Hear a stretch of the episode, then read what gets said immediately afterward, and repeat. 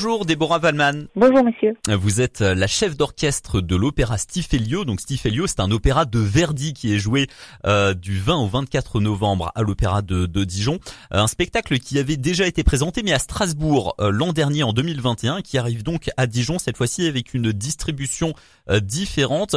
Vous donc vous êtes la, la, chef d'orchestre hein, cette fois-ci de, de, de cet opéra à, à Dijon. Parlez-nous un petit peu de l'histoire, tout d'abord du synopsis, l'histoire de Ça, ça, raconte quoi? Stifelio, tout d'abord, c'est un pasteur, hein, c'est ça?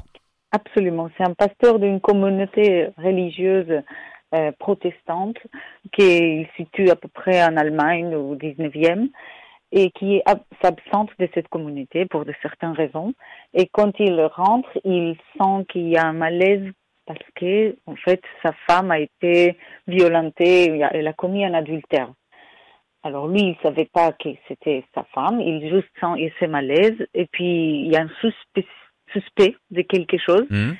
Il y a une preuve, il y a un billet et en effet, il dit bah je vais pas lire le billet parce que ça ne nous regarde pas, on continue notre vie.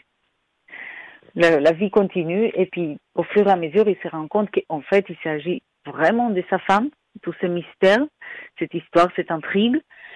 Et à la fin, bien sûr, la grande apothéose, c'est qu'il décide donc, de la pardonner. Hmm. Mais réellement, sa, sa, femme l'a trompé avec un autre homme, hein. c'est ça la, la réalité. Hein. Alors, c'est très flou. C'est ah. soit elle a été violée, hmm. soit cet homme, il a un peu aussi, euh, il a abusé d'elle parce que euh, hmm. fait mais ça c'est pas dans l'opéra, c'est dans avant l'opéra, ce qui fait lui envoyer des lettres d'amour et cet homme avait caché ces lettres et donc la femme pensait mm. que Tifelio l'a oublié. Il y a plein d'intrigues en fait qu'il a un peu manipulé l'amant, disons. Mm, mm. L'intrigue est racontée tout au, tout au long de l'opéra. Ça, ça, dure euh, ça dure combien de temps le spectacle? C'est un court opéra de à peu près deux heures. Des trois actes, donc acte 1 et 2 s'enchaînent et il y a beaucoup de moments des chœurs qui sont incroyables et en même temps d'autres moments très intimes, une seule voix sur scène, euh, voilà, comme Verdi sait très bien de faire le très humain. Euh, c'est un spectacle qui mobilise combien d'acteurs? Alors là, il y a beaucoup. il y a, hmm, à peu près. une, disons 150 personnes, parce qu'il y a l'orchestre, les chœurs, les solistes, oui, environ 150. Environ 150 personnes. Je le disais, euh, ouais, sur scène. Vous, vous n'aviez pas dirigé cet opéra à Strasbourg, à l'opéra de Strasbourg l'année dernière, en 2021. Mhm. Là, vous le dirigez cette fois-ci euh, en cette fin d'année 2022 à Dijon. Comment ça s'est passé la préparation pour vous? Alors c'est bien sûr avec la partition, des heures et des heures avec la partition. Parce que là, la première, la première représentation, elle a lieu ce dimanche 20 novembre, mais ça fait combien de temps que vous répétez déjà à Dijon? À Dijon, ça fait trois semaines. Ok. Donc le, nous, avant la première représentation, on est là un mois avant. On fait ce qu'on dit d'abord le musical au piano, et puis à la fin arrive l'orchestre. Et là, hier, on a eu le scène orchestre. Et puis aujourd'hui, c'est la pré générale déjà. Hmm. Tout, tout s'exciter. Ouais, ça se rapproche. Qu'est-ce qui prend le plus de temps? Est-ce que c'est la révision de la comédie? Est-ce que ce sont les chants? Vous me parlez du piano aussi. Qu'est-ce qui vous a pris vous le plus de temps au niveau de la préparation des actes de, des, hmm. des... C'est une très bonne question parce que moi, en tant que chef d'orchestre, bien sûr, quand je prépare, je suis seule. J'ai pas l'orchestre avec moi. Hmm. Donc, je suis obligée de faire un énorme travail métaphysique d'imagination et de me projeter sur comment cette partition veut sonner et comment moi je veux la faire sonner surtout. Hmm.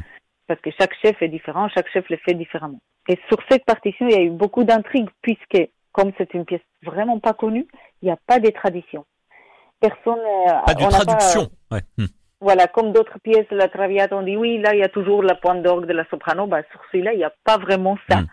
Ce qui a fait pour moi une grande liberté parce que j'ai pu proposer au chanteur ma vision vraiment. De hmm. Vous avez pu mettre votre patte, comme on dit. Hmm. Voilà. Et c'est, moi, j'adore faire ça parce que ça me donne, c'est-à-dire que mon travail prend plus de sens quand je donne sens au texte.